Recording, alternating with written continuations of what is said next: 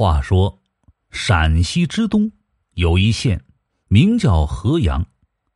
河阳县距古城西安有三百余里，北靠黄龙县，南接大荔县，西与澄城县毗邻，东隔黄河，与山西临沂县相望。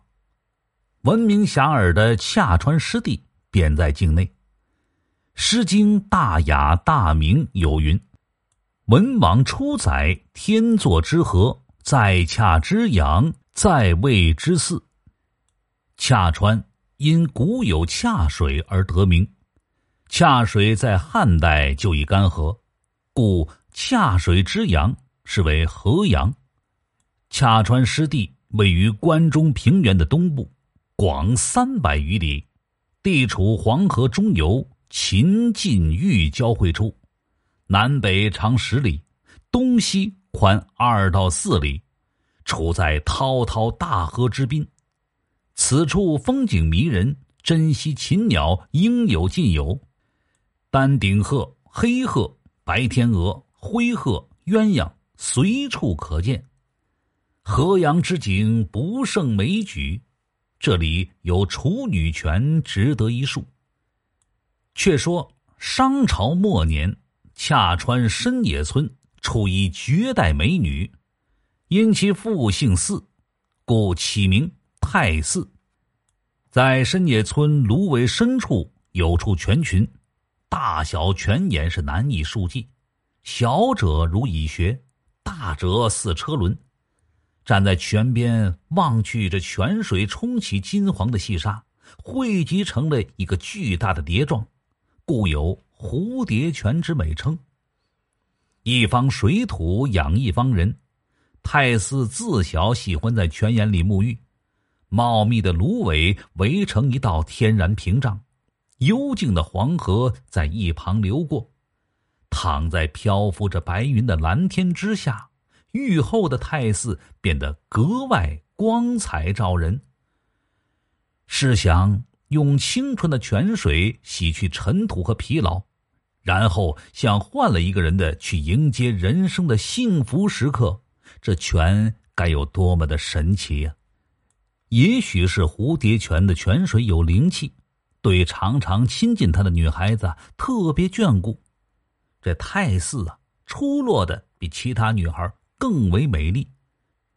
待四家有女初长成，太寺的美艳已经名动一方。其实恰川有俚语云：“天上神仙什么样无人见过，太寺才是人间的仙女。”太寺人美心灵手巧，他纺的线细且匀，织的布艳且丽。家中不论谁家有了事儿，他都乐于助人，名声自是不胫而走，传至遥远的西岐。周文王闻之颇为动心，遣使者来洽川。使者在洽川，无论明察还是暗访，人人。无不夸赞太寺。周文王闻之，疑心使者夸大其词，便决定亲自到恰川走一趟。周文王来到了恰川，太寺之美果然是名不虚传，并与他是一见钟情。坠入情网的周文王随太姒在恰川各处边走边看。周文王看到了天下罕见的恰川粪泉，观赏了黄河滩一望无际的芦苇荡，在幽静的沙洲上，耳畔传来居鸟关关的求偶叫声，黄河浩浩汤汤的向南奔流。太姒看到文王被陶醉了，就问：“你看恰川这地方好吗？”文王道。地方好人更好，我要把你带到西岐，娶你做妃子。太姒又问：“西岐也好吗？”文王答：“那里也是一方宝地，我们的先人几经选择，才在那里扎下根来。我觉得只有你才是我的好配偶啊。”太师道：“我虽然舍不得家乡。”但我向往西岐。你放心，我会尽力做一个好妻子。”这样说着，一刹那，太 sư 眼里的万顷芦荡、千眼神泉、百种真禽、十里荷塘、一条黄河，构成了一幅和谐的自然生态美景。这样的美景，好像也把太寺要融化了一般。《诗经》有云：“关关雎鸠，在河之洲。窈窕淑女，君子好逑。”便出自于此。当下两人在沙滩上对天盟誓，要做一辈子好夫妻。人们都认为文王和太姒是天下最好的一对儿。他们的结合是天意，皆夸之为天河之作。此言遂成为了后世喜庆新婚的横批。太姒与文王成亲之后，贤而有德，被后世尊为圣母。恰川出了这么一位才貌双全的好姑娘，家乡人自然觉得脸上有光彩，所以后来在深野村村口拱门上端。就嵌上了四个石刻大字“太寺故里”。自此以后，凡恰川女子在出嫁前，都要有姐姐陪伴着到太寺沐浴过的泉水里边是洗浴净身。这泉水呢，也被称为处女泉。闲话少叙，说的是离处女泉旁边有一个东市村，这村子里啊。多为赵姓族人聚居。大清咸丰十年，也就是一八六零年，这一年的十二月十二日的清晨，赵秉刚是焦躁不安的在书房里踱着步。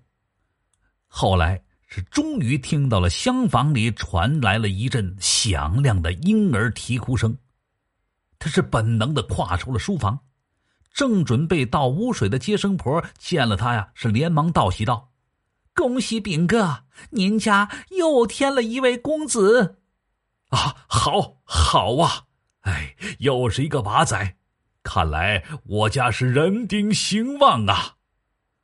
赵炳刚一听啊，黑里透红的脸庞上顿时是洋溢出了笑容。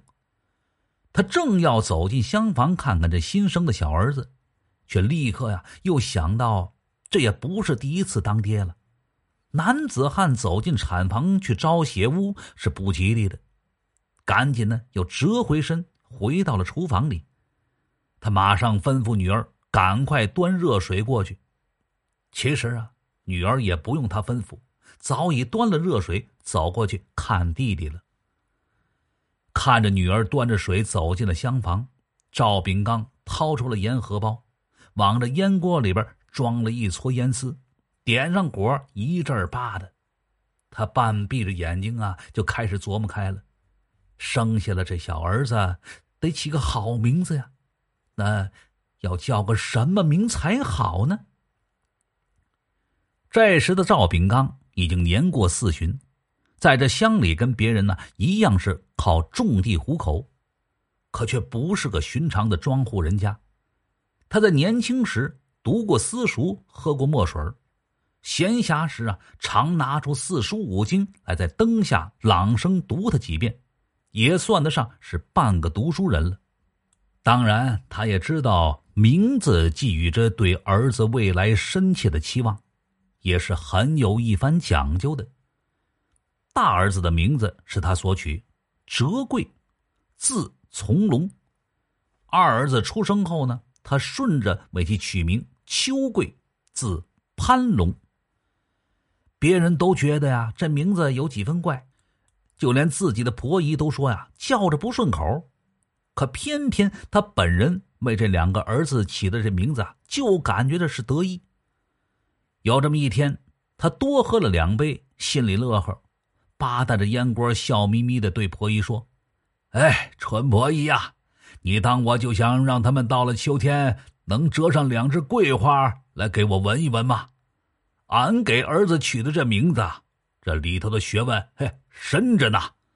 我就是盼望着他们将来能蟾宫折桂金榜题名啊。你再想想他们的字一个从龙一个攀龙合起来就是攀龙附凤光宗耀祖。这么深的意思你明白吗？